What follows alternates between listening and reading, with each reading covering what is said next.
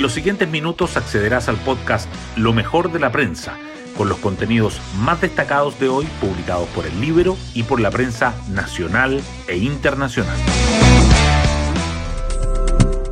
Buenos días, soy Magdalena Olea y hoy es lunes 5 de septiembre. Histórico, así es calificado de manera transversal el resultado del plebiscito realizado ayer. El rechazo se impuso con holgura por sobre el apruebo con el 61,86% de los votos. Solo un 38,14% optó por aprobar el texto constitucional de la Convención. Todo esto con una participación histórica de más de 13 millones de votantes. Algunas cifras. El rechazo se impuso en todas las regiones y el apruebo ganó solo en 8 de las 346 comunas del país y raspando en la mayoría de ellas. Los votos que logró el rechazo, 7.859.838, superaron a todos quienes concurrieron a participar en el plebiscito de entrada. Fue tal la victoria de quienes le dijeron no al resultado del proceso constituyente que aún queda mucho por analizar. En lo concreto, el presidente Boric hoy se reunirá con los líderes de la mesa del Senado y de la Cámara en un complejo escenario donde el cambio de gabinete es inminente. Comienza hoy una nueva etapa y el llamado es liderarla con paz, escuchando a todos y dejando atrás el octubrismo. Las portadas del día. El resultado del plebiscito y sus efectos acapara las primeras páginas que informan que la propuesta constitucional de la Convención es ampliamente rechazada por el 61,9% y solo obtiene el 38,1% de aprobación. El Mercurio destaca además 20 miradas, la falta de sentido de unidad, la plurinacionalidad y el comportamiento de los convencionales entre los factores que explican el resultado. Que el presidente Boric se compromete a un nuevo itinerario junto al Congreso y a la sociedad civil y que barraza culpa de la derrota a los grupos empresariales y a las millonarias campañas. La tercera resalta que el mandatario llama a dejar atrás los maximalismos, la violencia y la intolerancia y que el oficialismo se tensiona ante el diseño del nuevo gabinete, que el rechazo lideró en todas las regiones del país y el apruebo solo ganó en ocho comunas y que Chile Vamos desecha la invitación de Boric y revalida su promesa de una nueva constitución. El diario financiero subraya que el contundente triunfo del rechazo empuja al gobierno a un recambio estratégico y de elenco, que los analistas esperan que el dólar baje a 850 pesos este lunes y que el IPSA supere los 6.000 puntos.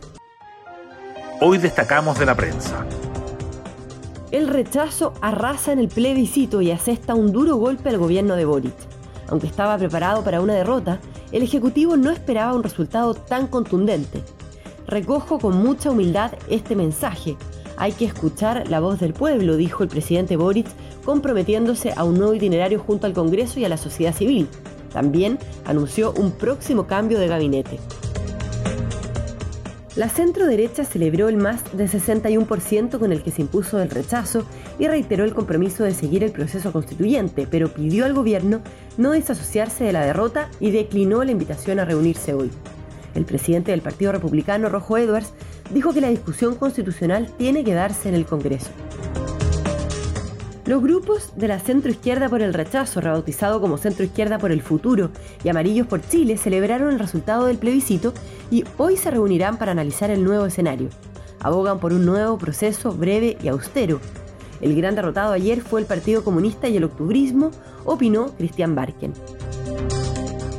El comando del apruebo asumió la derrota y reconoció que la diferencia fue sorpresiva, pero hubo poca autocrítica Muchos culparon del resultado a una campaña de recursos multimillonarios y a las fake news. Además, el sector llamó al rechazo a cumplir su palabra de dotar a Chile de una nueva constitución. Otras noticias. Chile se convierte en el primer país en rechazar una nueva constitución a través de un plebiscito. Los textos de las últimas asambleas constituyentes de la región, en Ecuador y Bolivia, fueron aprobadas con más del 60%. El mercado proyecta un fuerte rally de activos chilenos tras el holgado triunfo del rechazo. Aunque el viernes los inversores ya habían apostado que la propuesta constitucional sería rechazada, la amplia victoria otorgará nuevos soportes al peso. El dólar se acercaría a los 800 pesos y al IPSA superaría los 6.000 puntos. Los economistas ven menos incertidumbre y mejores perspectivas para 2023. Los expertos proyectan que el holgado triunfo del rechazo tendrá un efecto positivo en la confianza y en las expectativas, lo que permitiría una recuperación de la inversión y llevaría a un desempeño económico menos negativo de lo previsto hasta ahora. Y nos vamos con el postre del día. Joaquín Niemann se estrena con un segundo lugar en el Lead Tour. El golfista nacional perdió el desempate por el título ante el estadounidense Dustin Johnson y compartió la segunda posición con el indio Anirban Lahir. Se llevó un premio superior a los 1,8 millones de dólares del torneo en Boston.